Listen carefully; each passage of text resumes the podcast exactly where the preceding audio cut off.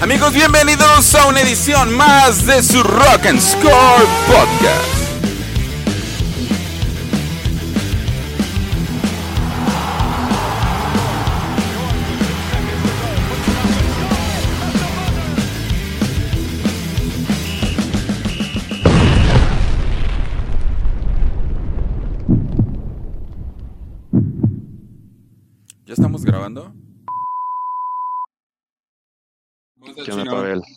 Bien, ¿cómo están ustedes? ¿Qué onda, Jimé? ¿Cómo estás? ¿Qué onda? Bien, bien, bien, gracias a ustedes. Pues aquí, dándole. Contento. Contento. Dándole a lo que nos toca. Sí, ¿por qué estás contento, Chino? Pues ya te había dicho, amigo. Bueno, aquí la gente, la gente que nos pueden ver en YouTube o que va a ver este video en YouTube. este, 18 puntos, hermano. 18 Entenderá. puntos. Lo que dice la gente que no nos está escuchando, que no nos ve, pero que nos va a escuchar. Pues sí, 18 puntos separan al. al. Barcelona del Real Madrid en la punta de la liga. Pues, ¿qué te digo? Ya, ya habíamos hablado de esto. Estamos hechos un fiasco. No hay Oye, otra- mano, eh, más allá de lo deportivo que yo creo que van a mejorar, el tema son las finanzas. güey. Hoy el, el ya muy prestigiado Fabrizio Romano anunciaba que está a nada de cerrarse del fichaje de Ferran Torres por alrededor de 50 millones de euros más variables. ¿De dónde van a sacar esa lana? No lo sé. Sería Esa bueno es una. saber.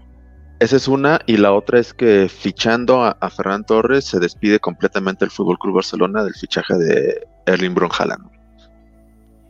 Bueno, No les alcanza, no les alcanza la, lana. que eso era imposible, la neta. Eh, haciendo ahí un ejercicio financiero podrían haberlo hecho, güey, pero pues el jardinero sabrá por qué lo hace. Pues sí. Exactamente. Pero bueno, este iniciamos ya con esta transmisión. Mi buen chino, ¿cómo andas, amigo? ¿Qué, Bien, bien. qué nos, qué nos cuentas? Este, Jime, bienvenida.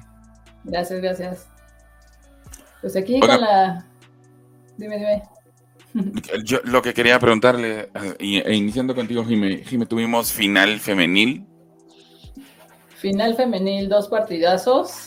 Eh, empezamos el, el viernes, que fue la final de ida, que terminó con un empate 2 a 2, en donde se dieron con todo literalmente. Empezamos, empezamos con un autogol de Tigres. Hasta con donde tubo se dieron casi. Sí, sí, sí. Ferral ahí a los 11 minutos, tómala, que nos, nos da un autogol. También nos recuperamos rápido a los 20 minutos. Greta Espinosa también ya el empate 1-1. Y por ahí del minuto 38 viene esta jugada donde Stephanie Mayor le, le pega a Diana García con el antebrazo en una jugada ahí de ataque que se convertiría después en polémica por parte del Monterrey.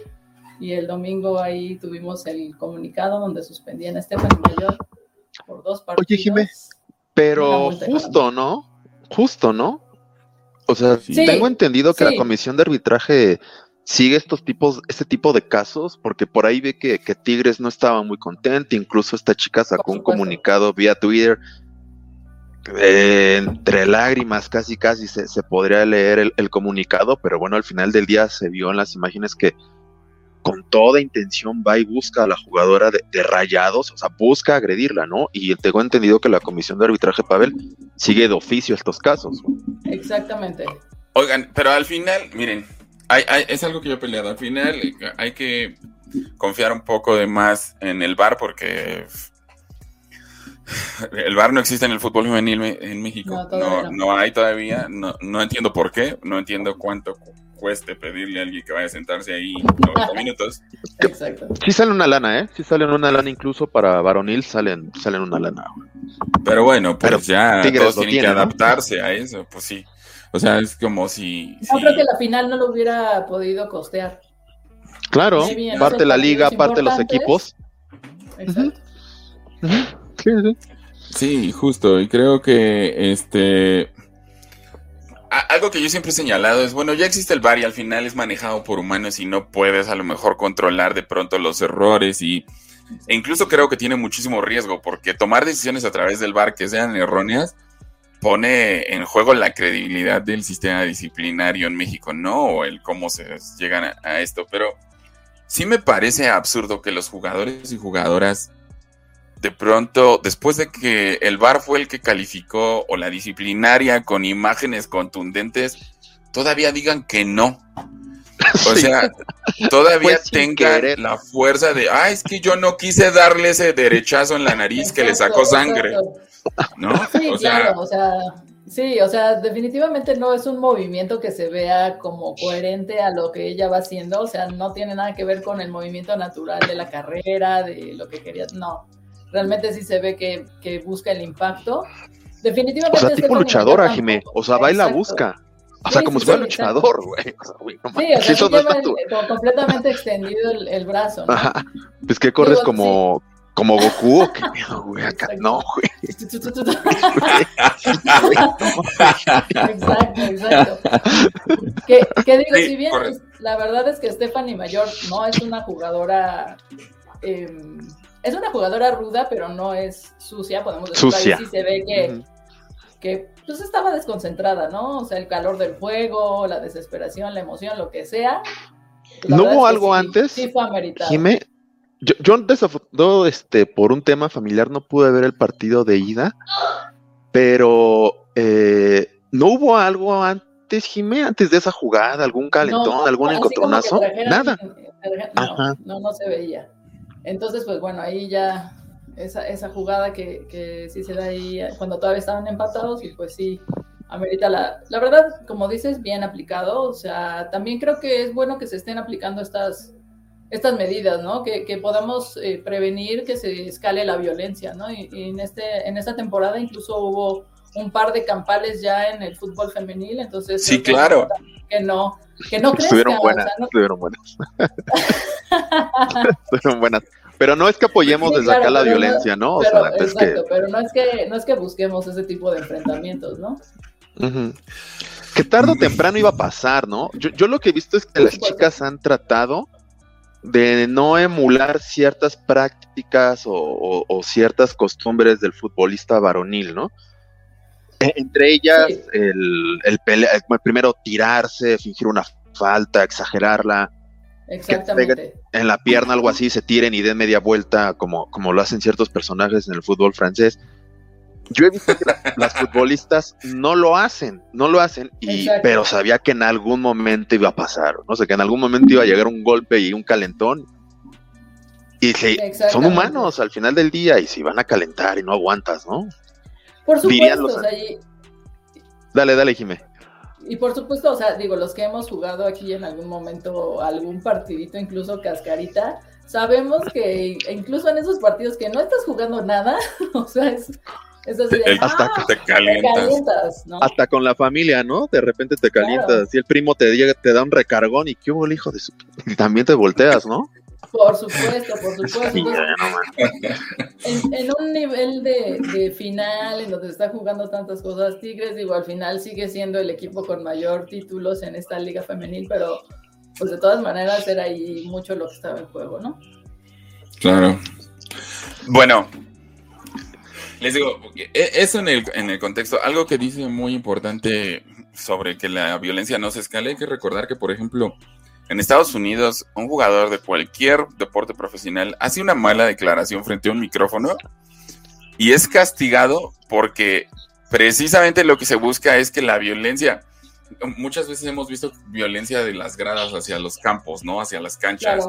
Lo que no se busca es que el jugador en su calentura o en esa perspectiva de de, pronto eh, no hablar con conciencia provoque algo que vaya de la, de la cancha hacia las gradas, ¿no? Entonces, eh, creo que al final la, comisión disciplinaria actúa bien, eh, deja un precedente, insisto, inicia este proceso en el que nos vamos adecuando a las reglas como se tiene que afrontar esto. Por ahí leí comentarios en Facebook que decían, quieren ganar en la mesa, porque fue Monterrey quien aplicó eso discúlpenme, mientras esté en el reglamento, nada está por encima de, él, del mismo como tal. Exacto, ¿no? estaban inventando nada, no estaban sacando una regla de la manga, nada. O sea, fue algo que se solicitó y bien aplicado. O sea, Jime, lo que yo tengo duda es, ¿la comisión entra de oficio o porque Rayadas eh, levanta una queja? Ah, ok. Va solicitud de Rayadas. Vale, vale. No, pues de hecho está bien, ¿no? Monterrey está en su derecho de demostrar que una de sus jugadas fue agredida y que en su momento no se sacó la tarjeta roja pues ni hablar, ¿no? O sea, no se puede quedar impune el, golpe, ¿no? Exactamente. Oye, aparte me parece a mí increíble. Vi imágenes, la chica estaba sangrando. ¿Y a poco el arbitraje en el, en el, verde no se dio cuenta? Sí, claro. Eh, eso sí llama la atención. ¿Estamos de acuerdo? O sea. güey, está sangrando. ¿Recuerdas, Pavel, Mundial del 94, cuando a Luis Enrique le revientan la nariz? En Por supuesto. Semifinal, si no me equivoco, semifinal de Copa del Mundo. El tipo con la nariz rota y el refiri, siga. No, güey. No fue ni foul. Hay que recordar que no fue falta, ¿eh? No, no marcó nada, porque de hecho era penalti. Era penalti. Así es. Era penalti en contra de Italia y el güey juegue, juegue. Uy, no me le rompieron la nariz, cabrón. O sea, tuvo una fractura. Luis Enrique estuvo fuera porque en ese entonces la medicina respondía de manera distinta a este tipo de casos en el campo y Luis Enrique estuvo fuera seis meses por esa lesión. O sea, chica, güey, o sea, me parece increíble, cabrón, que le revientan la cara, la chica está sangrando y todo así. ¿Quién sabe ¿Qué pasó? no, pues que, ya, se estrelló, ¿no? O sea, se estrelló contra Increíble. la pared invisible de ahí. Sí, se, se, fue a estrellar contra el, contra el palo, ¿qué diablos, güey? O sea, ya lo sé, aparte, La, la, imagen de la jugada es tan clara, güey, o sea, tan clara. La chica va entrando al área y ¡pum! me la revientan, güey. O sea, no hay otra cosa alrededor de ella más que jugadoras. Y una de su equipo, ni cerca. Ya lo sé. Y, ¿saben? Pero al final, por ejemplo, yo es parte de las cosas en las que, por las que siento que el VAR, aunque hace el juego más justo, le quita cierta. No. Espérame, escúchame, escúchame, lo que voy a decir, escúchame lo que todavía no termino le quita cierta esencia al fútbol de vivir bajo el error humano, ¿sabes? O sea. Uy, le reventó la cara a la chica, güey. No, no, no, no, no, no, no me refiero, no. No me refiero a eso. Estoy hablando. En bar, ¿no? Exactamente. No, no, no, hay un protocolo, hay un protocolo. No me refiero, no me refiero este eh, exclusivamente a esa jugada, ¿no? Digo que el bar lo que hace es quitarle como pues, este feeling de, de responder a la percepción humana pero en este caso es súper importante, ¿no? Porque, pues, si se hubiera dado cuenta la, la, juez en el juego, otro cantar hubiera sido, porque Tigres, Tigres con 10 jugadoras. Además, eso hay que decirlo, los goles de Monterrey llegan de dos errores en la defensiva del Tigres, que son desvíos, uno uno es autogol, el otro un despeje con la cabeza que, que, va para atrás y, llega la chica de Monterrey a, rematar.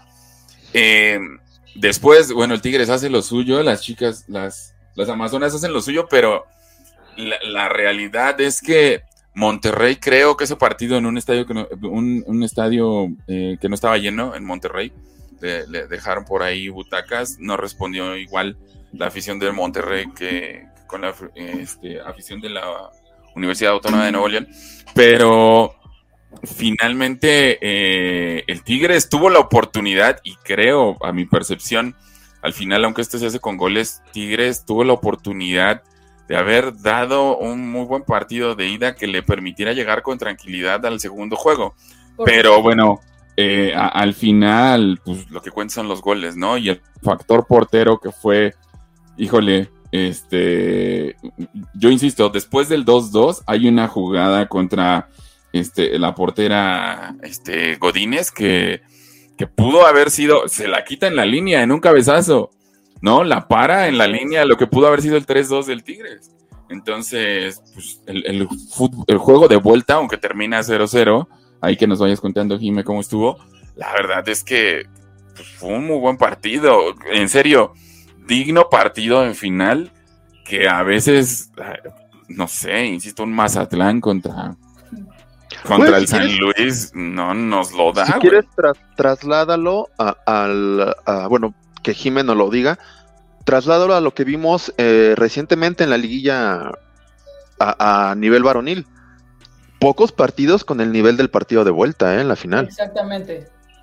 Sí, o sea, hay partidos, incluso los muy esperados clásicos, que ni siquiera se llegan a esa intensidad, ¿no? A veces eh, hasta se ven más temerosos en cuando salen a jugar y las chicas salieron a darlo todo, ¿no? Definitivamente Sí, como dices, Pavel, los dos goles de Monterrey en el juego de ida fueron errores completamente de la defensa de Tigres.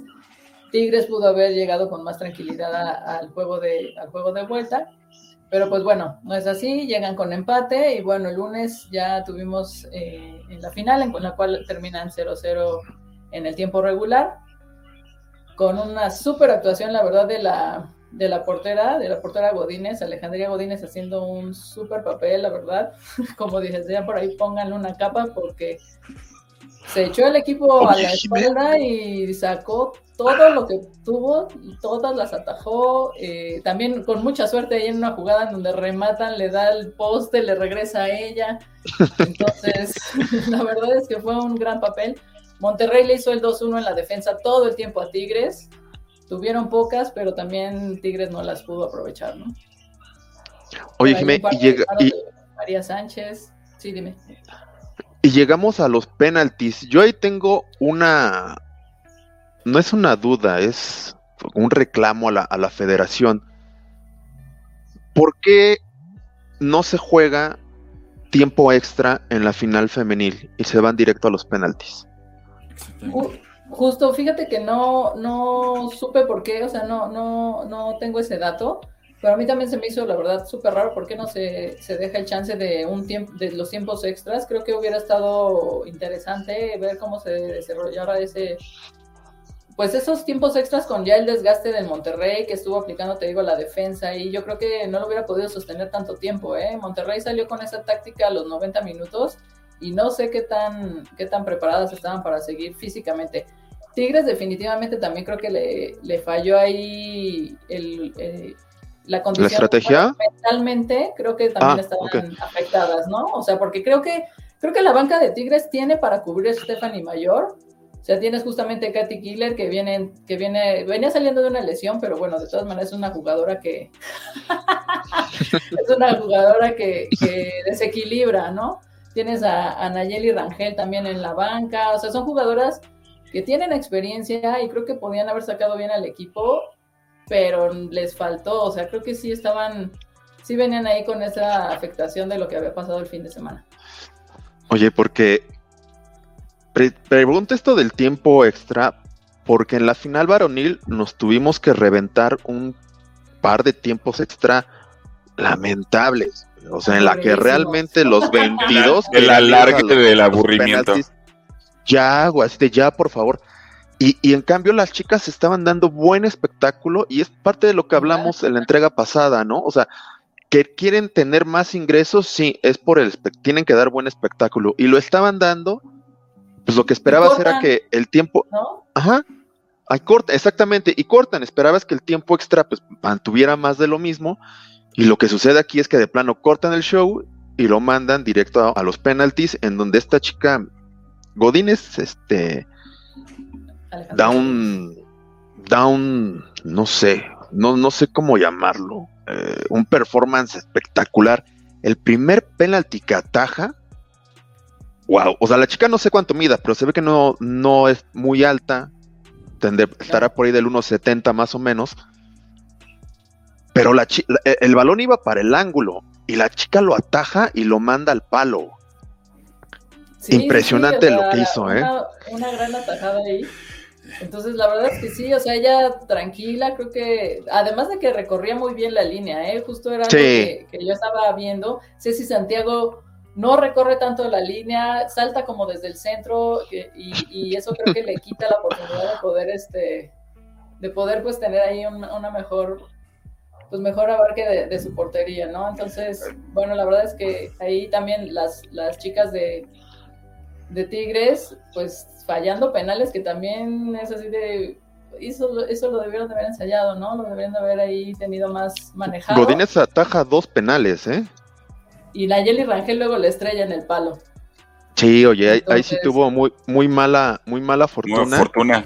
Mala fortuna. Bueno, buena para, para Monterrey y, mala para, para Tigres, pero dan un buen espectáculo en la, la final, me parece que es muy buena de las mejores que hemos visto. Bueno, Tigres, la verdad es que eh, en todas ah, da, da, buen espectáculo. Monterrey se desquita como institución en tu casa y con tu gente.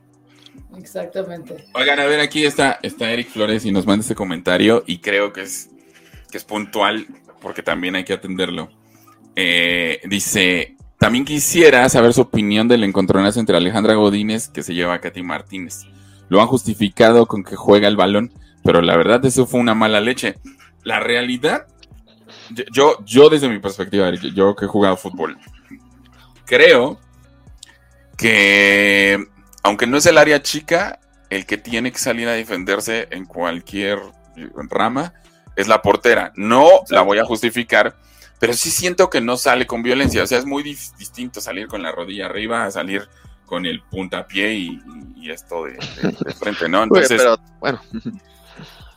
Pero, pero a juicio, a juicio creo que podría haber también sido falta, ¿no? Es, les digo, el contexto humano es cómo lo percibe el árbitro. Bueno, aquí el tema es, no sé tú, Jimé, pero aquí el tema es que si la chica juega balón, está dentro del reglamento, ¿no? Sí, claro. la salida era súper fuerte, obviamente. Ahí le da como una parte de golpe entre cadera y muslo, durísimo. No creo que haya sido tampoco mala leche, ¿no? O sea, creo que simplemente fue una jugada fuerte y bueno, Katy Martínez ahí tiene la mala se lleva la peor parte, ¿no? También tiene que salir después de eso, que como comentaba, venía saliendo de una lesión y bueno, después de este encontronazo también tiene que salir del juego. Entonces, no creo que haya sido, bueno, quiero pensarlo, ¿verdad? Que no haya sido con mala intención, pero sí una jugada muy, muy dura. Pues así es, este, afortunadamente eh, sigue mandando el norte, eh, afortunadamente es un muy buen partido, sigue mandando el norte, no así Tigres, Tigres iba por el tricampeonato, este, le vamos dando ya variedad a esto. y, pues Monterrey, las, las, chicas de la pandilla, pues las campeones. Oye, todo bonito, perdón Jimé, todo muy bonito en la final, el espectáculo, eh, las emociones, etcétera, etcétera, pero hay algunas cosas a resaltar de nuevo. Lo primero, personalmente, qué asco, qué asco eh, Nahuel Guzmán. Ya lo sé, bueno, ese ¿Qué es tipo, güey? ¿Qué tipo, güey? O sea, pero esto no es nuevo en, Nahuel Guzmán, lo hemos visto dentro del verde, güey, entre hombres, ¿cómo es? Este, o sea, se me hace un, patán, güey. Bueno, Antes que pues es un patán, güey. O sea, lo que hace, uno. Y dos, Tigres como institución, muy mal, güey.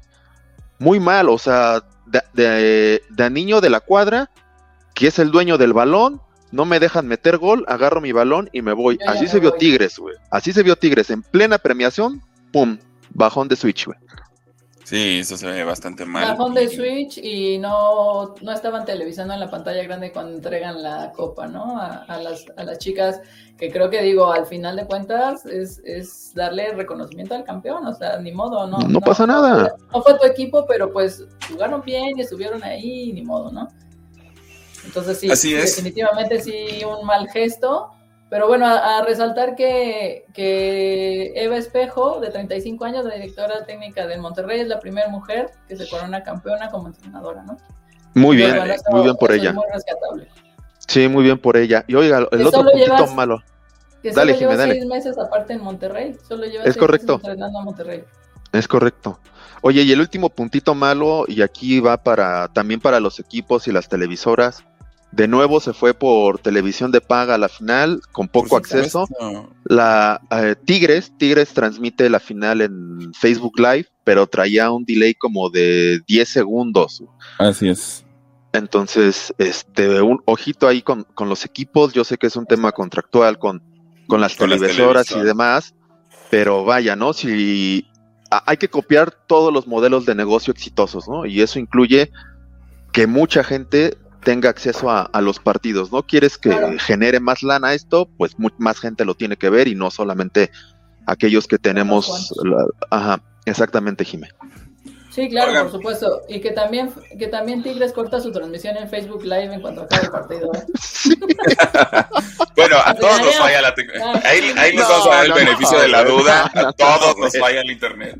Pero ya no, la reanudaron. No, güey. Ajá, exactamente. O sea, se puede caer, lo reanudas, pero si eso sumas, eso sumas lo de Nahuel, sumas lo del bajón de Switch, sumas lo que dice Jime, que no transmiten en las pantallas eh, cuando las chicas de, Rayados levantan el título, güey, esto se hizo deliberadamente, güey. Al final, al final también lo, que decíamos, hay que hay que aceptar hay que saber que perder, fuiste superado, que eres un buen perdedor y que reconoces al campeón. Neta, copiemos los modelos exitosos, copiemos a lo mejor la profesionalización del fútbol femenil, pero no copiemos lo que hacen en Sudamérica. No necesitamos ser una bola de neandertales, estarnos peleando en los estadios, no reconocer al, ganador. Copiar ese tipo de cosas que en serio exceden en el contexto incluso de la identidad y de la posibilidad que tienes de ir a disfrutar un partido de fútbol. Gane quien gane, a lo mejor tu equipo no gana, ¿sabes? Yo yo, yo como chiva, este, de, de, de, corazón, ah, bueno, hasta el hueso, ver más las malas que buenas, exactamente, o sea, es real, pero por ejemplo, yo lo que quiero decir es, en, eh, me dio muchísimo gusto este, ver a toda la gente, a los señores de, de, gran edad, festejar que el Atlas era campeón, ¿sabes? ¿Sabes cuánto lo disfruté? Decir, güey, o sea, eso me conmueve, es parte de la esencia del fútbol. ¿Por qué tenemos que hacer este tipo de tonterías? Ojalá en la comisión disciplinaria haga lo que tiene que hacer con Nahuel, ¿no? Ojalá haga lo mismo. No va a pasar. Ojalá. Ojalá. Oye, y este, rápido, y esto igual es a título personal. Tigres quiere ser equipo grande, no solamente que demostrarlo en el verde, sino fuera de él. Y lo que hizo Tigres es de equipo chico.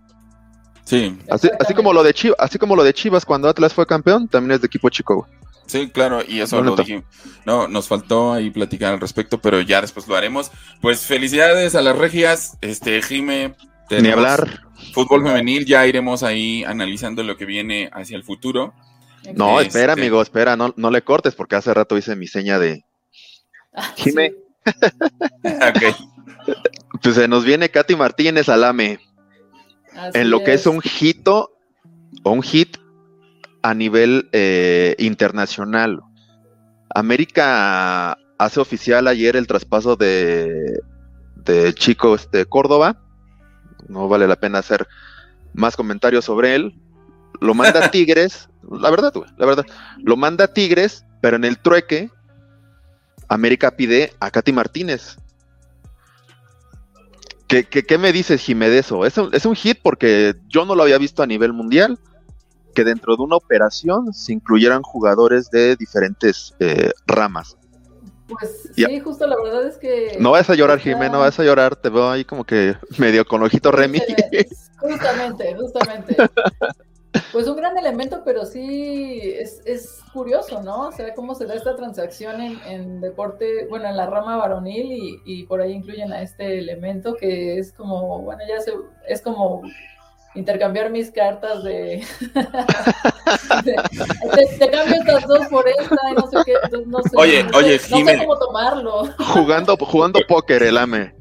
Jime, es un, es un, es un precedente porque es una negociación para eh, entre las dos ramas, entre varonil y femenil, para. Va a estar interesante, ¿no? Para, para que Katy Martínez llegue a, a la América. Entonces, eso está.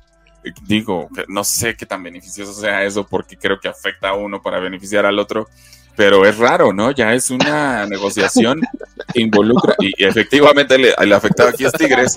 Exacto. El, robo es ahí. América, ¿verdad? Pero bueno. Sí, por supuesto, porque América está armando un trabuco en su rama femenil, güey. Va a ser muy interesante ver, ver a, justamente a, a Katy Martínez jugar ahí con la con la gringa. Con, la, ajá, justo. Con Lubert. Lubert, exacto. No, a ver, ¿qué, ¿qué, tal? ¿qué pueden yo creo hacer que, creo que va a estar interesante. Sí, sí, sí. Yo creo que a Craig Harrington le, le leyeron la, la, cartilla, le dijeron, o sea, sí, lleva seis meses, pero no, no mano. Aquí lo que se pide es ser campeón, güey. No llegar a la semifinal. Sí, justo, pues sí. Justo. Oigan, amigos, pues ya, ya tenemos, eh, veamos cuáles son las expectativas con el próximo torneo, quién se arma, cómo se arma, ya iremos hablando de esto en los próximos capítulos. Este, pues traemos otro tema a la mesa. Eh, algo que ya habíamos tocado aquí, eh, el chino y yo, antes de que llegara Jiménez, y creíamos que era el momento también de darle profundidad a esto. El comité organizador de Qatar 2021 no permitirá las muestras de afecto entre la comunidad LGBT. Y para eso, este, pues hoy nos dimos a la tarea de invitar al profesor Martín López Gallegos. Este, les voy a leer su currículum, les voy a leer una parte porque está extenso y, voy a, se me va a ir la otra parte del podcast, ¿no? Pero él es egresado de la licenciatura en Relaciones Internacionales por la Facultad de Ciencias Políticas y Sociales de la UNAM.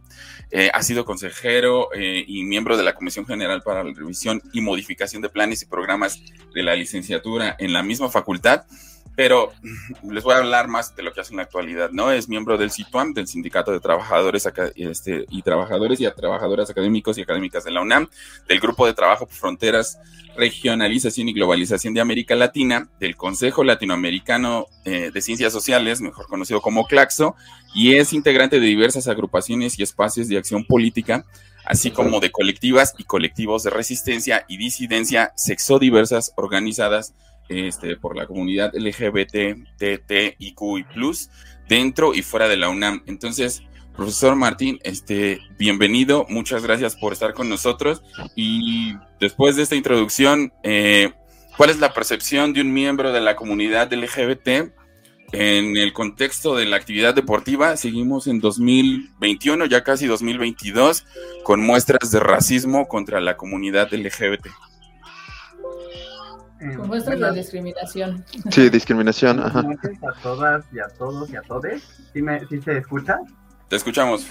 Sí, bueno, antes que nada agradezco la, invitación para eh, pues compartir ¿no? perspectivas en torno a esta temática que por supuesto eh, eh, también coincido ¿no? con quienes me han antecedido en la palabra, ¿no? de esta palabra que viene a la mente respecto a esas declaraciones de inmediato pues es la discriminación, ¿no? Pero no solo eso, ¿no? Sino que también, eh, pues, ¿cuál puede ser la percepción de alguien, digamos, que, que pertenece o incluso que no, no pertenece a esta comunidad sexodiversa, genérica? Pues es de mucha, eh, es un contexto hostil, ¿no? Y no es porque nunca lo haya sido, o sea, nos, eh, venimos de, de décadas que nos anteceden de mucha violencia homofóbica, mucha violencia lesbofóbica, eh, homo, lesbo, bi, transfóbica, ¿no? Hacia cualquiera expresión de la diversidad sexual y por supuesto que eh, escuchar ese tipo de declaraciones, de entrada lo que me causan es mucha decepción, ¿no? Mucha decepción de que en el ámbito deportivo e internacional pues se puedan estar mm, eh, intentando legitimar ese tipo de discursos que promueven, por supuesto, son discursos de odio, ¿no? Aunque estén disfrazados de sugerencias, aunque estén disfrazados de eh, de recomendaciones, ¿no? De que pues toda la, comunidad sexogenérica que asista a la, pues, a la celebración del Mundial de 2022 en Qatar eh, puede hacer todo menos eh, expresarse afectos, ¿no? Delante de, otra gente. Y aquí me parece que, que, hay una trampa muy, pues muy visible, ¿no? Cuando yo he leído las declaraciones, no hace mucho yo me acabo de enterar de estas declaraciones, de eh, pues el representante ¿no? del, comité organizador de, del Mundial de Qatar 2022, este, Nazar Alcácer, ¿no? En donde manifiesta que, o sea, que los homosexuales van a ser bienvenidos, así tal cual, ¿no? Se cita en esta nota, en este país, eh, catarí, eh, pero tendrán prohibido mostrarse en el afecto este, delante de otra gente, ¿no? Entonces, o sea, me parece una gran trampa y un, un discurso muy muy, muy ventajoso porque es como decir, o sea, eh, está bien, está chido, los aceptamos para que no nos tachen de, de, que discriminamos, eh, pero, o sea, estando dentro, se comportan como queremos nosotros, nosotros, ¿no? Como país, como Estado, ¿no? Como Estado Exactamente. Y en ese sentido, pues es una imposición, al final de cuentas, que se disfraza de libertades, de que pueden venir siempre y cuando se comporten con estos esquemas, con estas reglamentaciones, con nuestra normatividad, ¿no? Que, que, que pesa al interior y en ese sentido, sí me parece totalmente pues inadmisible y reprobable que en pleno siglo XXI haya ese tipo de manifestaciones, de expresiones que desde luego son de discriminación eh, y son LGBT-fóbicas, ¿no? Porque es claro que no, eh, pues no reconocen ni aceptan eh, a, la, pues a, todas las expresiones de la diversidad sexual, ¿no? Entonces, ante la pregunta, eso es lo que me genera, lo primero en lo que pienso. Ok, y una pregunta, al final, en todo este proceso o en todo lo que hemos aprendido a través del mundo, ¿se vale decir que solicitan respeto a su cultura? Finalmente, todos vamos construyendo un mundo distinto las percepciones, las libertades, las diversidades van creciendo, pues justo sabiendo que, por ejemplo, en lo que es toda la corriente árabe y todos los países que pertenecen a la Liga Árabe, la mayoría, no quiere decir que aunque ellos no lo permitan, no quiere decir que no haya homosexuales en su comunidad, ¿no? Y muchos de ellos viven en, el anonimato, muchas veces bajo este, pues la sombra de la masculinidad como referencia cultural. ¿Se vale decir que hay que respetar las culturas? O sea, insisto, 2000 22 y seguimos pensando que el contexto cultural siempre ha sido benéfico y, validado como de manera natural? Mm, pues desde mi punto de vista, a mí me parece que la cultura en ciertos momentos se utiliza de manera retórica para justificar eh, discursos de esos, que son discursos de odio, ¿no? Entonces, eh, e, es, es, claro, ¿no? Que mm, entendemos que hay una gran diversidad de culturas en todo el mundo y eso creo que es una realidad innegable, ¿no? No obstante, eh, también sabemos que estamos bajo un esquema no de una cultura, sino una diversidad también de culturas que predominantemente están eh, bajo un sistema de orden patriarcal, ¿no? En ese sentido, ninguna de las culturas en el mundo escapa a esta eh, pues normatividad mundial ya actualmente o internacionalmente muy conocida, ¿no? que es ese este concepto del patriarcado, ¿no? Que en, términos pues abstractos o simples, pues es eso, ¿no? Es como eh, la normalización de una heteronormatividad que impone eh, la heterosexualidad eh, como norma, este, como principio único que está por encima de toda la demás diversidad, ¿no? Entonces eso sí me parece como que se utiliza como un subterfugio para poder realmente mostrar eh, un rechazo que se siente, pero que intenta ser pues disfrazado y eh, sostenido a partir de estos eh, argumentos que se presentan de la cultura, ¿no? Porque es cierto, o sea, de acuerdo a las manifestaciones, mm, bueno, a las declaraciones oficiales que se han hecho por parte del representante de este comité, es que piden respeto por su cultura, ¿no? Pero yo me pregunto, ¿en qué cultura del mundo no existe diversidad sexual. O sea, no estamos, no estamos en otro planeta, estamos en el planeta Tierra y estamos en, una eh, sociedad que, o sea, no somos eh, seres extraterrestres, ¿no? Quienes eh, estamos bajo esa configuración de esquemas de diversidades. Por supuesto que pertenecemos a, culturas distintas, pero pues somos, o sea, humanas, humanos, humanes, ¿no? Y en ese sentido se, se está, se está mm, tergiversando, o más bien se está yendo incluso contra la propia normatividad internacional que avala el respeto por los derechos humanos de todas las personas eh, de la diversidad sexual e incluso de quienes no son parte de esta población de la diversidad sexual, es decir, de todas las minorías que existen en el mundo y que han sido históricamente vulnerables y criminalizadas, ¿no? Como lo es ahora la criminalización en el caso de Qatar, donde existen penas que van, este, digamos, pues de, de cinco años de prisión a quienes contravengan estas eh, pues estos, estos, requerimientos, ¿no? Y que incluso se sabe que, hay pues eh, penas de muerte, ¿no? Aquellos que son eh, pues parte de esa misma cultura, ¿no? Y me parece que eso es, es algo muy grave, ¿no? Porque es una afrenta directa contra pues todas las expresiones de género que no solo van del mundo en calidad de visitantes, ¿no? De turistas a este mundial, sino hacia adentro de ese propio, de ese propio país que digamos, pues es una sede, en este caso mundial, de un evento de un de detalle internacional eh, y de la importancia que ya conocemos. Así es, así es, así es, y habría que saber o poder identificar cuáles serán los castigos para todos los miembros de la comunidad LGBT que no eh, sean catarís, ¿no? Porque estas leyes que están escritas son para responder a, ciudadanos del país, pero ¿qué pasará con...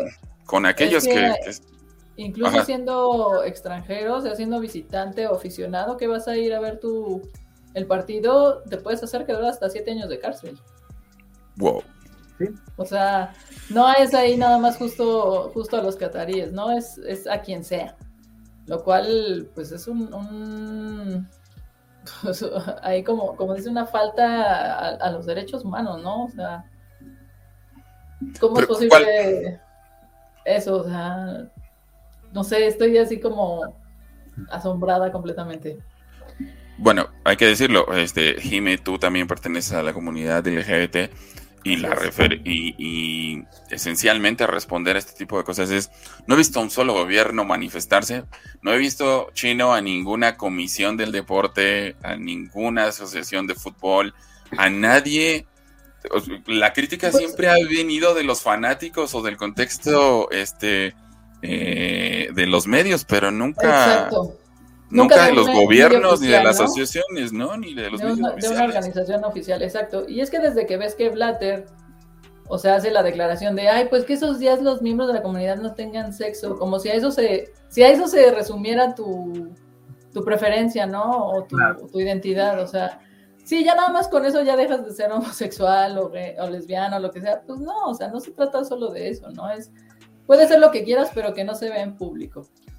Entonces, pues desde que el, presidente de, la FIFA lo está haciendo así, pues vemos que todo es parte del negocio, ¿no? O sea que lo único que importa aquí es este, el dinero que va a generar este mundial y no el bienestar de, aficionados y atletas incluso, ¿no? Porque ya tenemos la declaración ahí de Josh Cavallo, jugador de Australia, en donde él dijo, tengo miedo de ir a ese mundial.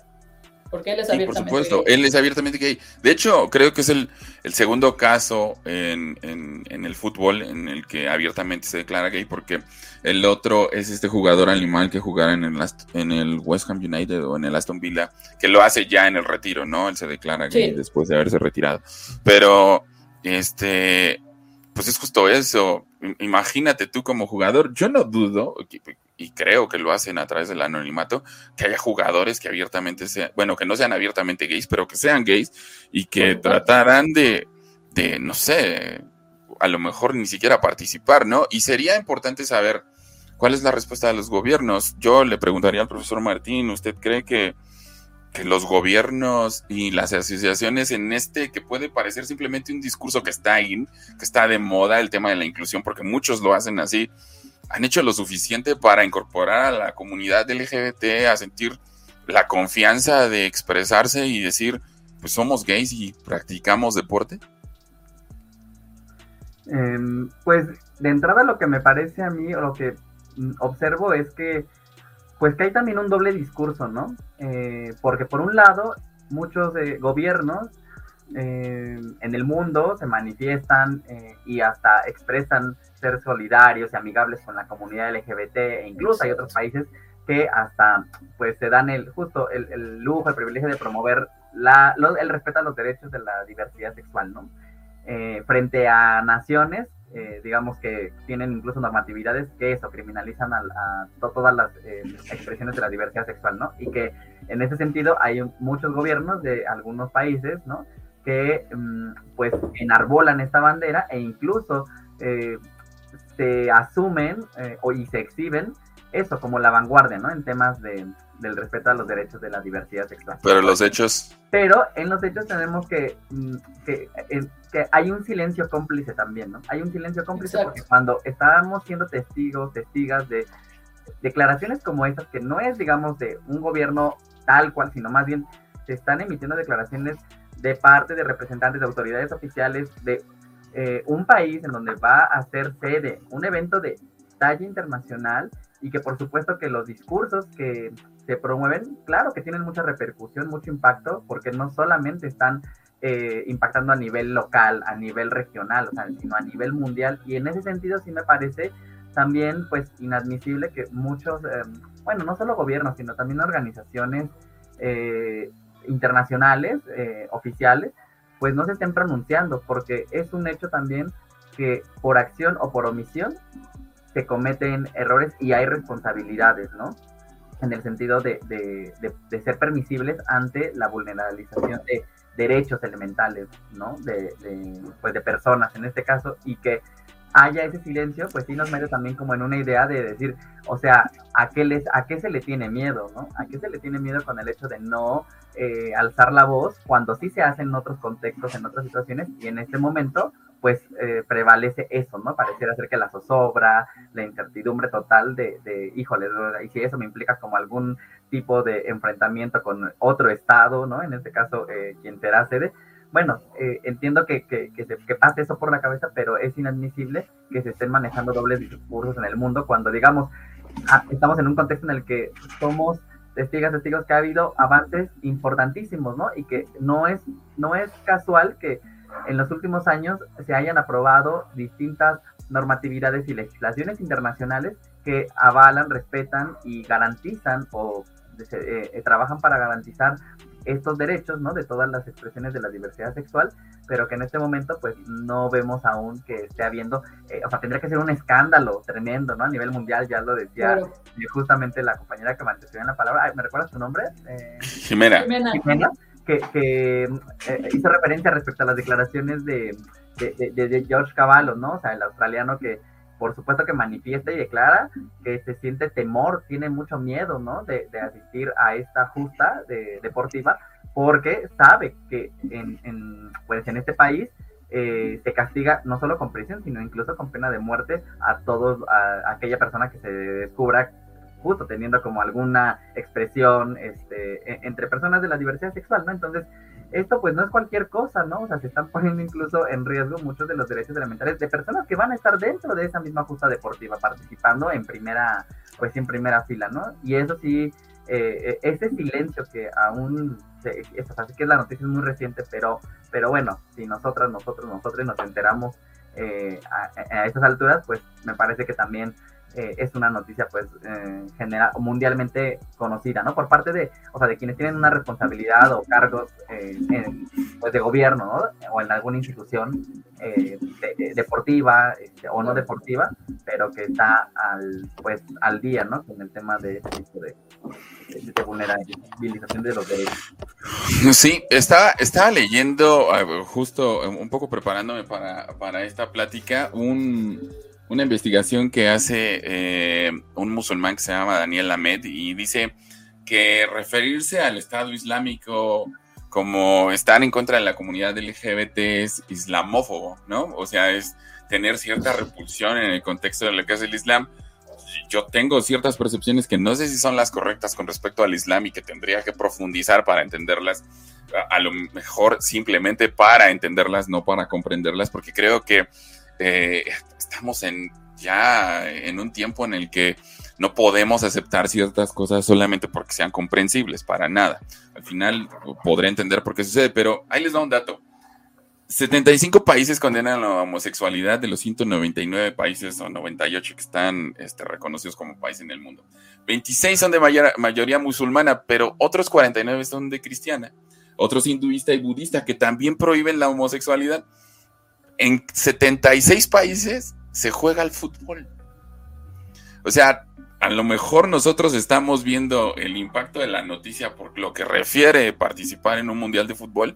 La realidad es que hay muchos países que viven de manera arcaica y retrógrada todavía el contexto de la aceptación este, de la diversidad sexual, ¿no? Y a lo mejor es por eso que en este tipo de, escalera en el que la noticia tendría que ser de gran impacto no tiene también muchísima referencia porque pues no habrá nadie, lo que decíamos aquí, ni un gobierno ni una asociación que se manifieste al respecto. Exactamente, o sea, como dices, aún hay, hay muchos países que viven con esta, pues con estas, más bien, y con esta percepción de ilegalidad, o bueno, no percepción, más bien este manifiesto de, de sí, legalidad de, de, la diversidad sexual.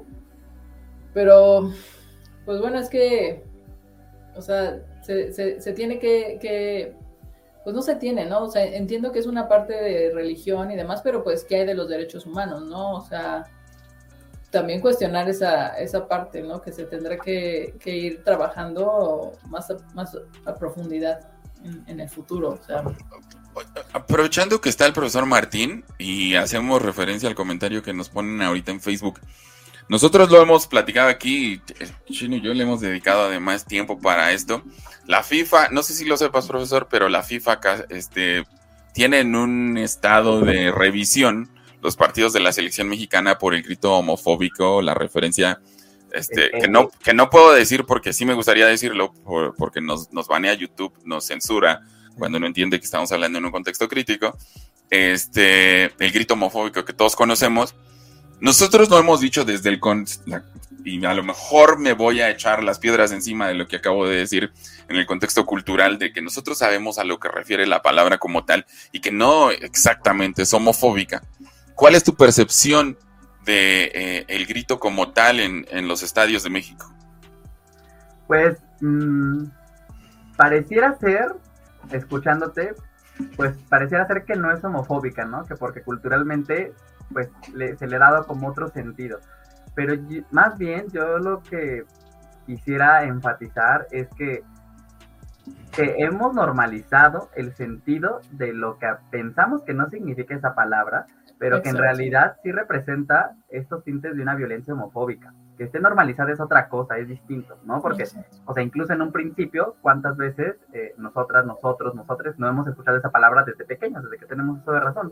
La hemos escuchado y de tanto que la hemos escuchado, la hemos normalizado, pero que esté normalizada no significa que no genere algún tipo de estigma.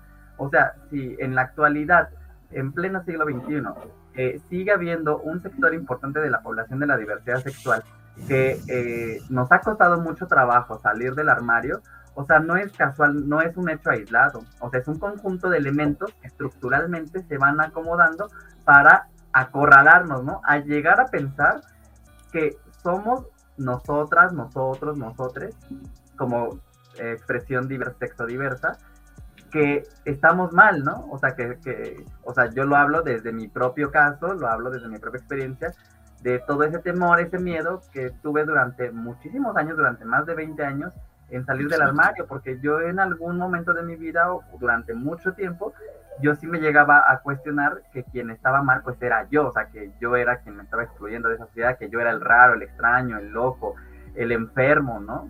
Entonces, me costó muchísimo trabajo entender que no era así y, lo asimilé pues después de un cuarto de siglo que ya tenía, ¿no? De edad.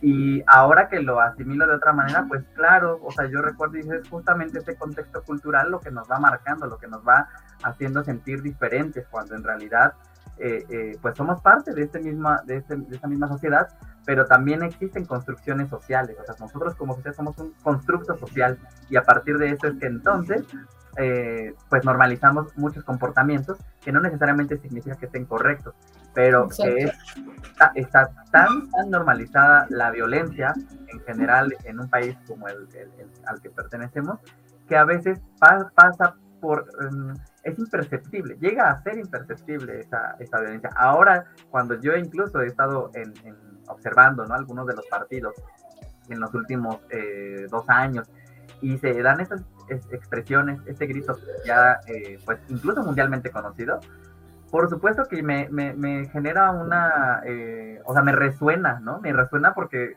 eh, ya entiendo que obviamente se han hecho muchas señalizaciones y recomendaciones, ¿no? A nivel internacional, o sea, incluso ustedes saben, ¿no? Se han establecido mecanismos de sanción para la, la, pues la, la Federación Mexicana de Fútbol en el caso de no detener este tipo de pues de, actos de discriminación que promueven los discursos de odio. Y aún así pareciera ser que hay que, o sea que el, quienes asisten a esos partidos pareciera ser que se aferran ¿no? y que dicen ah, me lo prohíbes pues más lo hago no y a pesar de que y a pesar de que se ha politizado el contexto en el que se genera este grito. Entonces me parece que pudiera ser que muchas muchas personas lo tuviéramos como normalizado pero cuando ya se ha problematizado esta situación y se ha dicho, a ver, bueno, o sea, se está, eh, eh, no es una censura, ¿no? O sea, más bien se está tratando y abordando una problemática que se expresa a través de, de una o dos palabras que se expresan en un grito en un estadio, pero que parte de un contexto muy, muy eh, crítico porque se hace alusión, se descalifica, se, se, se genera una estigmatización sobre lo que se está diciendo, ¿no? Entonces, que ya se esté, digamos, como poniendo el tema en el debate, sí me parece que, que, es eso, que mm, hay una insistencia más bien en no querer dejar de ser lo que se es, o sea, no querer desaprender lo aprendido, ¿no? A pesar de que es una violencia no solo homofóbica, homo, lesbo, transfóbica, o sea, todo lo que tiene que ver con una agresión hacia eh, pues las personas que pertenecemos a esta comunidad. Exacta, exactamente como dice el profesor, es el aferrarte a no querer cambiar cuando si ya te están diciendo que seas un poquito empático con, con las personas a las que les afecta eso, porque a lo mejor tú no lo has vivido, o sea, creo que podrías, podrías hacerlo, ¿no? O sea, se podría cambiar eso y, simplemente no hacerlo. Oye, pero además, Jime, hay que decirlo, la Femex Food respondió a este llamado para resolver el tema del veto, no para resolver el tema de la homofobia, ¿sabes? O sea, es... ¿no? Es además en este contexto traspolar lo que era completamente importante sobre lo que era pues, una subsecuencia de lo que ya nos habla el profesor Martín de, la normalización de ciertas cosas que van en contra de las libertades de otros.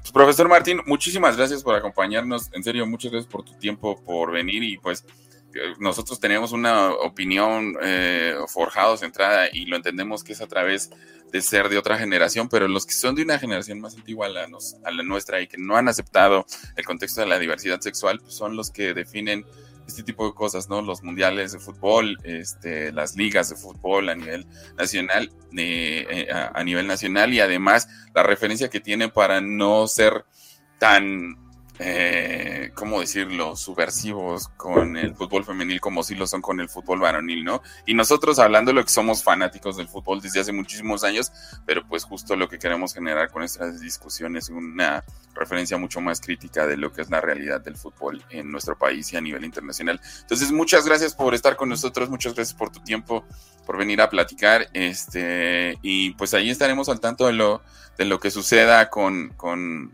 con el Mundial. Nadie se ha manifestado y yo creo que hay mucha lana de por medio como para que esto no se lleve a cabo, ¿no?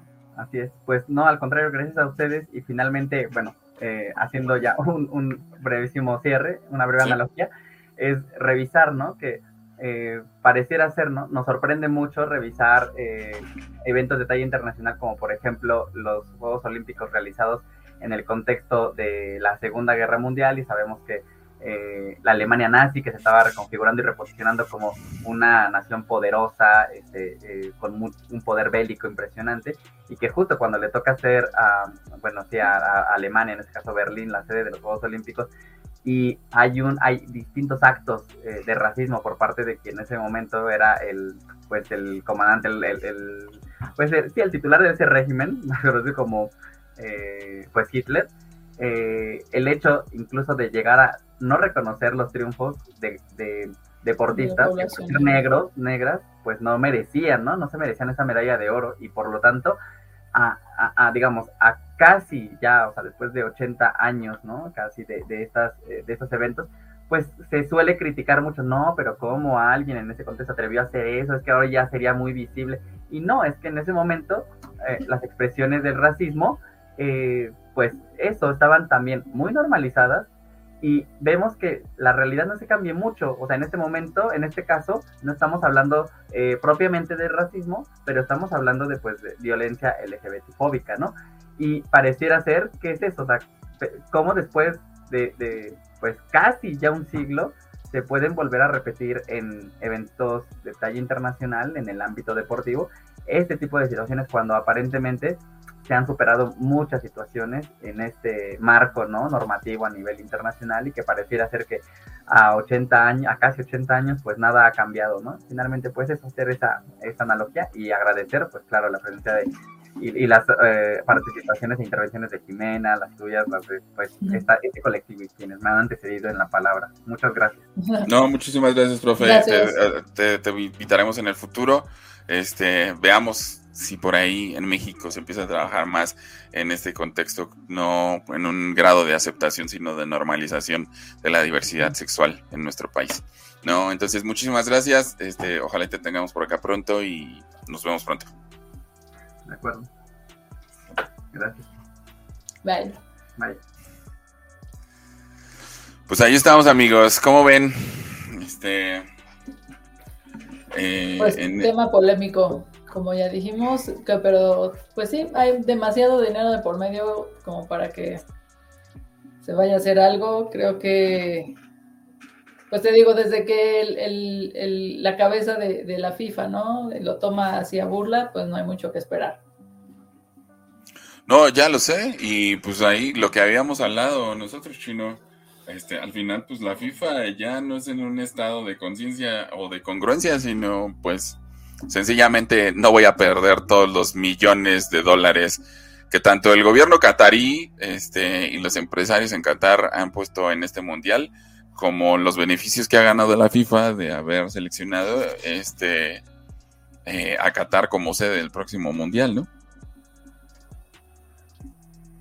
Creo que el chino no nos escucha.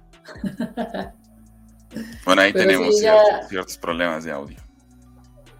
Ya Qatar por ahí está generando mucha polémica, no solo por esto, sino por también toda la situación de los migrantes y los trabajadores que están teniendo ahí algunas pues condiciones no muy favorables para ellos. De hecho, se habla ahí de una cifra bastante alta de migrantes que han muerto en, en los trabajos ahí para, para estas construcciones para los pues para los para el mundial y todo entonces está muy dura esa situación ya lo sé em, al final. Bueno eso creo que siempre se presenta en cada mundial cuando están construyendo un estadio lo que sea alguien que ventila que este pues no son las mejores condiciones laborales para desarrollar este tipo de proyectos terminan padeciendo incluso problemas de salud. Pero pues ya eh, insistiremos en, en, ver cómo, cómo va avanzando todo esto. Y este, Chino, ¿nos escuchas? Ah, ok. Este, perfecto. Oye, Chino, eh, rápido. Eh, ¿Checo Pérez renueva con Red Bull Racing o no?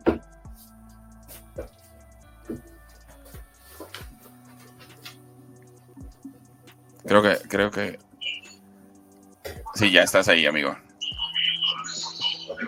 Ya, pero este no sé, discúlpenme, antes que no, no he leído nada, pero pues, al parecer la semana pasada había avances en las negociaciones para que Checo se quedara un año más en, Red Bull, ojalá así sea. la verdad es que me parece que me parece que, el desempeño de Checo platicaba con alguien que conoce mucho del, F1. De, e, esta persona me decía, a diferencia de otras cosas o en otros deportes, aquí la herramienta de trabajo de, del piloto importa mucho, ¿no? La, el 70-60% del jale lo hace el monoplaza. Entonces, pues bueno, ya lo vimos, ¿no? Checo es un, piloto con muy buenas condiciones que en, que en el pasado no tenía una herramienta de trabajo óptima para hacerlo. Y pues con Red Bull ya demostró que, que, no era él, que no era él, que era el carro. Oye, Chino, pero espérate, viste, vieron, vieron la última, la última carrera, ¿no? Y todo se decidió prácticamente en la última vuelta, pero la labor de Checo fue impresionante. En el contexto de la justicia y del amor al deporte, otra vez vamos al tema de las reglas o no. ¿Es leal lo que hizo Checo Pérez? Por supuesto, güey. Por supuesto, la, F1 te da una serie de reglas a seguir. Checo no rompió ninguna. Absolutamente ninguna. Ninguna. A Checo le dijeron, güey, tú tienes que defender tu posición para que Max Verstappen recupere, este, si no me equivoco, eran aproximadamente 20 segundos, 18 eh, segundos, algo así. y lo bajó a dos, o sea, lo, lo, lo, lo fue frenando para que, e incluso es evidente cuando pasa Hamilton, la orden es que pase Verstappen, ¿no? Y vámonos, avanzamos todos. Pasa, pasa Checo, lo rebasa Hamilton, pasa trasito Verstappen, Checo hasta se hace un lado, dale. Es, son las reglas y está permitido. Mientras esté permitido, no pasa nada. Pues sí. La, prueba está de que, de que Mercedes no mete una queja por eso. Mercedes mete una queja por lo que sucedió al final de la carrera, lo cual tampoco hace sentido. No, y se iban a esperar a dar una referencia hasta el jueves de la próxima semana, de la semana siguiente al premio, y ese mismo domingo mandan, dijeron, este, esto está dictaminado, ahí nos vemos, Max es este eh, campeón de la F1 temporada. que, que creo que hay, lo que hay que valorar, la neta, es este campeonato en la última fecha está bastante chingón. Y este. Y pues ya, finalmente esperar a que el checo tenga un año más en, eh, de cabida en Red Bull y ojalá este, en Holanda nos quieren a todos. De hecho, hicieron una referencia en un programa deportivo en el que dicen, este, México, discúlpenos por el no era penal. Lo de Arjen No, dejémoslo atrás. Ya, ya Este, somos amigos ya, otra vez. ah, somos amigos y gracias, Checo, ¿no? Entonces está, está bastante, bastante chingón, amigo. Sí, sí, Perdón, sí. pero a mí no me van a comprar con eso. Jime todavía, se me olvida. Jime todavía carga cierto resentimiento y dice, no, ni madres, el no era penal, no era penal. No, era No, hombre, bueno. se, habría que, se habría que reclamarle algo ahí es a Rafael Márquez. Sí, eso ahí no se juega así. Sí, yo estoy de acuerdo. Y Arjen Robben, bueno. pues es buenísimo en el histrionismo. Oigan, ya vamos a cerrar con Mercado Negro, pero tuvimos una conversación previa. Yo me voy a aventar a, a- a- a decir Venga. qué es lo que voy a recomendar, pero pues tengo cierta... Tengo a dos disidentes comploteando en contra de mí. Pero pon el, el antecedente, amigo, antes de que digas otra cosa. De, en esta arroba somos fans de, de los San Francisco 49ers. Así es. Y no Ah, de hoy, no de hace dos temporadas. No, no, no, toda la vida. No, chino. llevo. Siempre. 49er desde que Joe Montana lanzaba bolillos en... Yo, Yo, vi, yo he visto campeón Jime a los 49ers cinco veces. No es cierto, estoy mintiendo. Tres veces. Tres veces. Tres veces, una con Montana, dos con Montana y una con Steve Young. Steve Young, el buen Uy, Steve sí, Young. yo, sí, cierto. Yo le voy a los 49ers desde. ¿En qué año fue el Super Bowl 23? Eh, Hasta como el 88, 89, Así es. algo así, ¿no? Sí. Más o- desde esa época yo le voy a los 49ers. Me ha tocado las buenas y las muy, muy malas. De, hecho, no sé si los 49ers fueron campeones antes de la debacle de lo que es el Cruz Azul de la NFL, ¿no? Los Ah, Bills sí. de Buffalo que pierden tres Super Bowl seguidos, dos a manos de mis Cuatro seguidos, güey. Cuatro seguidos. Uno con Denver, ese sé que es uno con Denver, y dos de la No, mano amigo. de mis Dallas Cowboys. Perdieron uno contra los New York Giants. Luego pierden contra los Dallas Cowboys. Pierden veces? contra. una vez primero, luego contra los Washington Redskins. Y luego otra vez contra los Dallas Cowboys. Ya, vamos a verificar ese dato, pero, pero ahí lo tenemos. Jime, ¿tú a quién le vas? Yo soy Raven, Órale, de Baltimore. qué chido. no, Mira, güey, bueno, o sea, no está chido, pero, pero, No, no. pero por, por lo menos no estoy escuchando que "Ay, le voy a los Patriots, ¿sabes? O sea, güey, tampoco tiene nada de Le- malo ir a los Pats. Le voy a eh, justo a este. Ay, ¿Cómo se llama? Ya hasta se me olvidó su nombre. ¿Tom Brady? Ajá, le voy a Brady. A donde esté Brady, ahí le voy.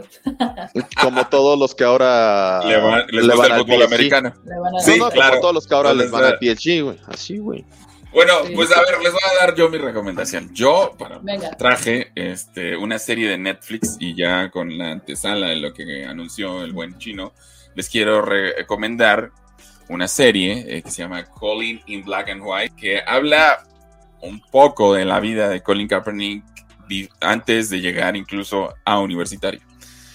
Este, a mí me parece una muy buena serie, se la recomiendo, vayan a verla, seis capítulos, es una miniserie, no duran más de 35 minutos algunos de ellos, pero me refiere en una construcción de lo que fue el racismo que él vivió durante su juventud, como desde su educación en una familia blanca al ser adoptado, la referencia de cómo vive este proceso de contracultura conociendo la cultura afroamericana a la que él pertenecía y sobre todo ciertos simbolismos que maneja dentro de la serie. A mí sí me gustó cómo está construida la serie. Ciertos simbolismos de cómo existe la dominación del hombre blanco por encima de, de- de los negros, incluso en el deporte, ¿no? Sí. Este, por ejemplo, y, es que no quiero hacer spoiler, pero en serio, vayan a verla. Pero aquí tengo dos opiniones distintas con respecto a esta este, eh, recomendación. Entonces, Jime, me gustaría saber, ustedes me dijeron que era una telenovela y me- a mí me parece que no.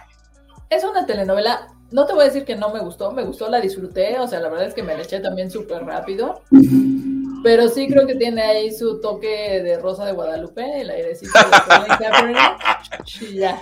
No, entonces, me, gustó, me, o sea, sí me gustó, me entretuvo, que creo que también es, la finalidad, este, pero sí, o sea, sí tiene un poquito como de Tírate para que te levante, ¿no? Exacto, exacto. Tírate para que te levante. Sí, sí, creo que, creo que este tuvo, tuvo algunas, muchas dificultades al justamente ser una persona pues negra, adoptada por una familia blanca, en la cual sus papás se ven que obviamente no entendían lo que significaba para él ciertas cosas, ni cómo lo trataban en, algunas, en algunos eh, aspectos, ¿no? Que para ellos era como muy normal y pues a él casi casi era el delincuente, ¿no? Entonces, sí creo que obviamente tuvo ahí algunas cosas. En, se me, parece que se exagera en, en, otras, justo para darle este toque de novela, pero en general creo que es una buena serie. O sea, está bastante, bastante entretenida. Chino. Pues yo estoy en la misma tónica que, que Jime. Yo no la he terminado de ver, güey, pero desconozco de de, buena fuente, de buena mano.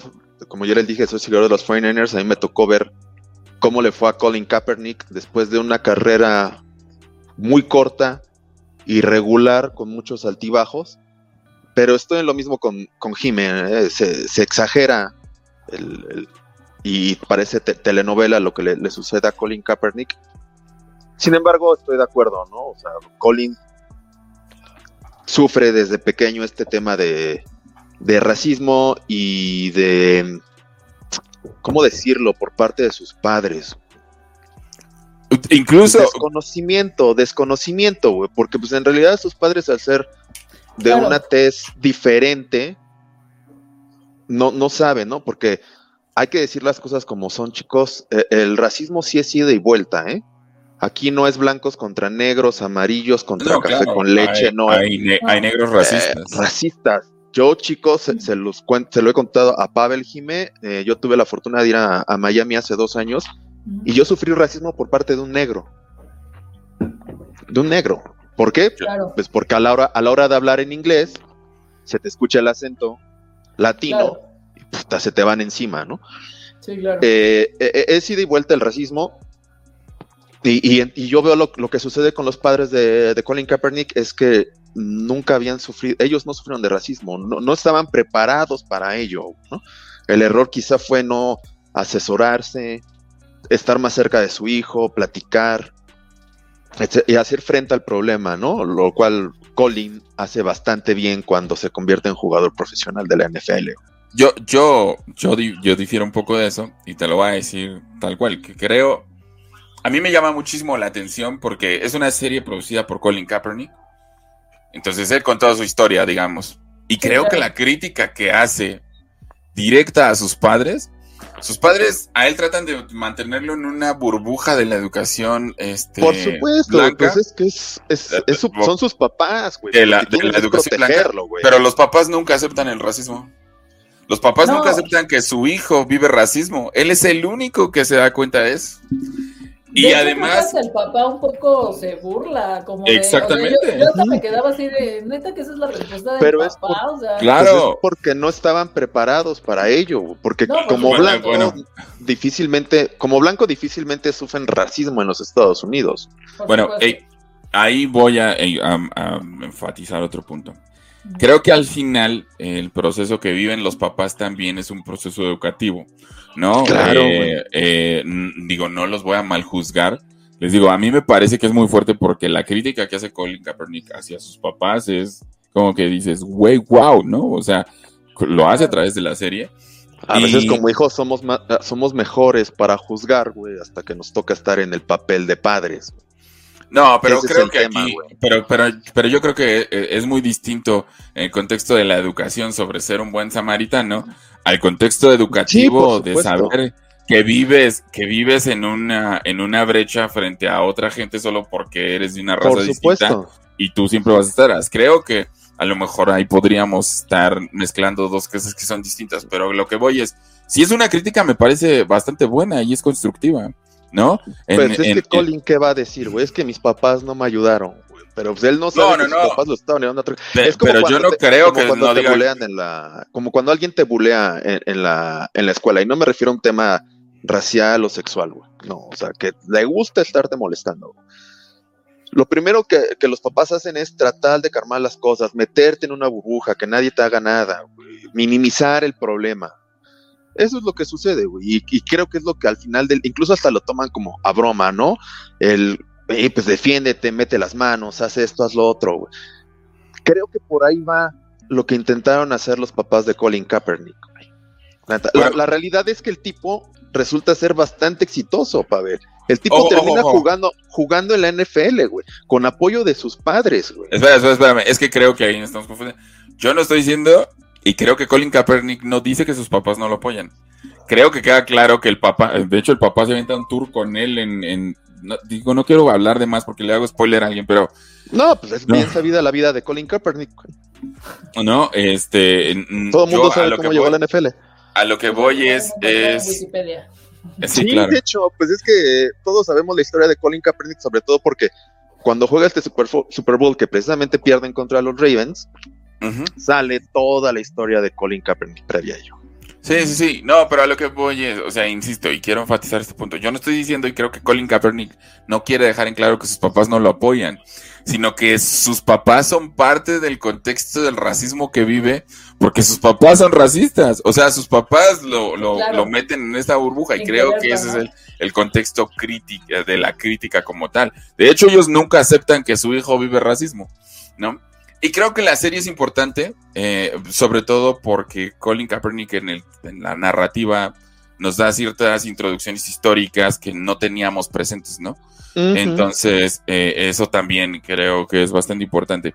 Estaría bueno saber cuál es la percepción de todo esto, porque ahí habla incluso del racismo en el ambiente del fútbol estudiantil o del deporte estudiantil. Saber qué pasa, si hay otra serie en la que sepamos qué sucede ya en su proceso profesional.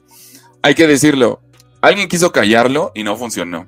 Yo creo que la muestra que él tuvo de inconformidad fue la correcta y que ojalá la comunidad de eh, afroamericanos haya hecho lo mismo para defenderlo a él. Lo hizo solo. ¿No? No, pero, en términos generales, no callan a Colin Kaepernick, pero sí hay consecuencias, güey. Al día de hoy, Colin Kaepernick no regresa a la NFL. Es agente libre, y a pesar de que, pues tampoco era nada espectacular como quarterback, pero tenía condiciones.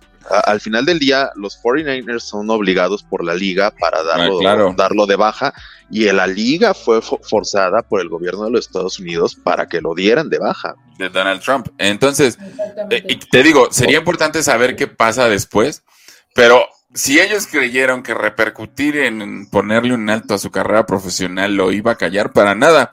Recibió patrocinios de infinidad de marcas. Hay que decirlo. Nike, lo. Nike lo patrocina este, y tiene un contrato hasta 2030 y tantos, me parece. Como imagen de la marca en este contexto de la igualdad, la equidad y la transformación de la diversidad humana. De hecho, le va mejor a Colin así. exactamente, que como jugador era el, era el, comentario que iba a hacer yo. Entonces, siempre voy a reiterar esto que, que he dicho. Aunque a veces intenten callar las bocas, las ideologías no morirán frente a nada, ¿no? Entonces, eh, ahí está ese reflejo. Vayan a ver, este, alguna vez el chino lo decía y es cierto, escríbanos y díganos qué opinan ustedes de las recomendaciones que tenemos. Este, y, ojalá y ustedes desarrollen su propia postura y su propio criterio. Eh, pero creo que es una muy buena serie y que, ojalá y todos tengan la oportunidad de ver.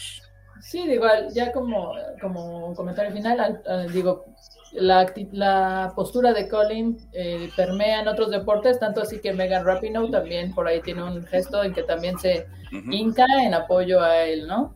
Así es. También una atleta no grata para Donald Trump, que fue la cuestionó mucho, ¿no? De hecho, sí, sí, sí. Sí, pero, pero, este, ah, se me fue su nombre y lo acabas de decir. Megan. Megan, Rapinoe con un poquito más de tamaños que Colin, la neta, ¿eh? La verdad, para, sí. Para expresarse, para, para reclamar, ajá, y con menos apoyo del que recibió Colin Kaepernick, porque Colin Kaepernick fue apoyado por varios de sus compañeros en la liga, ¿no? De, incluso por compañeros dentro de los San Francisco 49ers, con el riesgo de que los echaran, ¿no? Y, y, y, Megan no recibió ese apoyo. Y aún así la chica siguió adelante, ¿no? A, la fecha ella no tiene un patrocinio como el de Colin Kaepernick. Exactamente, siempre expresándose, siempre hablando sobre la inconformidad y adelante para eso, ¿no? Bueno, hay otra cosa que prevalece aquí, el contexto mediático de lo que provoca Colin Kaepernick como marca, a lo mejor superó el de Megan. No estoy diciendo que esté bien, estoy refiriendo la realidad. Y pues es que, miren, si profundizamos en el tema, en serio, vamos a encontrar que incluso podría ser que Megan es discriminada a efecto de recibir apoyo por ser mujer, ¿saben? Entonces necesitamos una figura varonil que y por ser lesbiana. exactamente. Sí, sí, entonces Megan es gay. No, entonces, ¿qué sucederá? ¿No? ¿Qué es lo que que lo, que podamos este, eh, ver, pues tendremos que profundizar en el tema como tal. Pero bueno, amigos, llegamos al final de un capítulo más. Este, les digo, estamos ah, trabajando más en el contexto de dar información deportiva, pero también en un contexto crítico de lo que sucede en el deporte. Entonces, ahí vamos. Muchas gracias a los que se conectan, a los que nos están este, viendo. Eh, y nos sigan escuchando, por favor vayan a Facebook, a Instagram, síganos, activen la campana aquí en YouTube y escúchenos por ahora en Spotify o vean su video, compártanlo con otras personas, se los agradeceremos mucho. Chino, muchísimas gracias. Cuídense. ¿Para dónde, ligas, Pabele? No hay. Ya los. Eh, perdón, no, hay, no, hay, no hay ligas hasta, hasta el siguiente año. Pero todavía nos queda NFL, se, viene el, se viene el playoff. Oye, el NFL, los 12 grandes, el NCAA, que hay que decirlo, el fútbol colegial es más seguido en Estados Unidos que la NFL como tal, tiene muchísima mayor euforia. Entonces se vienen los tazones, se viene la tazoniza, pues es lo único que nos queda porque no va a haber otra cosa. Entonces disfrútenlo y hasta enero regresamos a las ligas. ¿Cuándo regresamos a la Champions, amigo? Hasta febrero, mano. ¿Ustedes? hasta el próximo año, culero. Pero bueno, amigos, muchas gracias por seguirnos una vez más. Nos vemos la. No, todavía no sabemos si vamos a tener capítulo la próxima semana. Este lo, lo, vamos a mediar aquí entre nosotros, pero muchas gracias por haber estado con nosotros. La próxima vez que nos veamos, seguramente ya será 2022. Así es que, amigos, muchas gracias. Jime, hasta la próxima. Nos vemos. Cuídense. bye. bye. bye.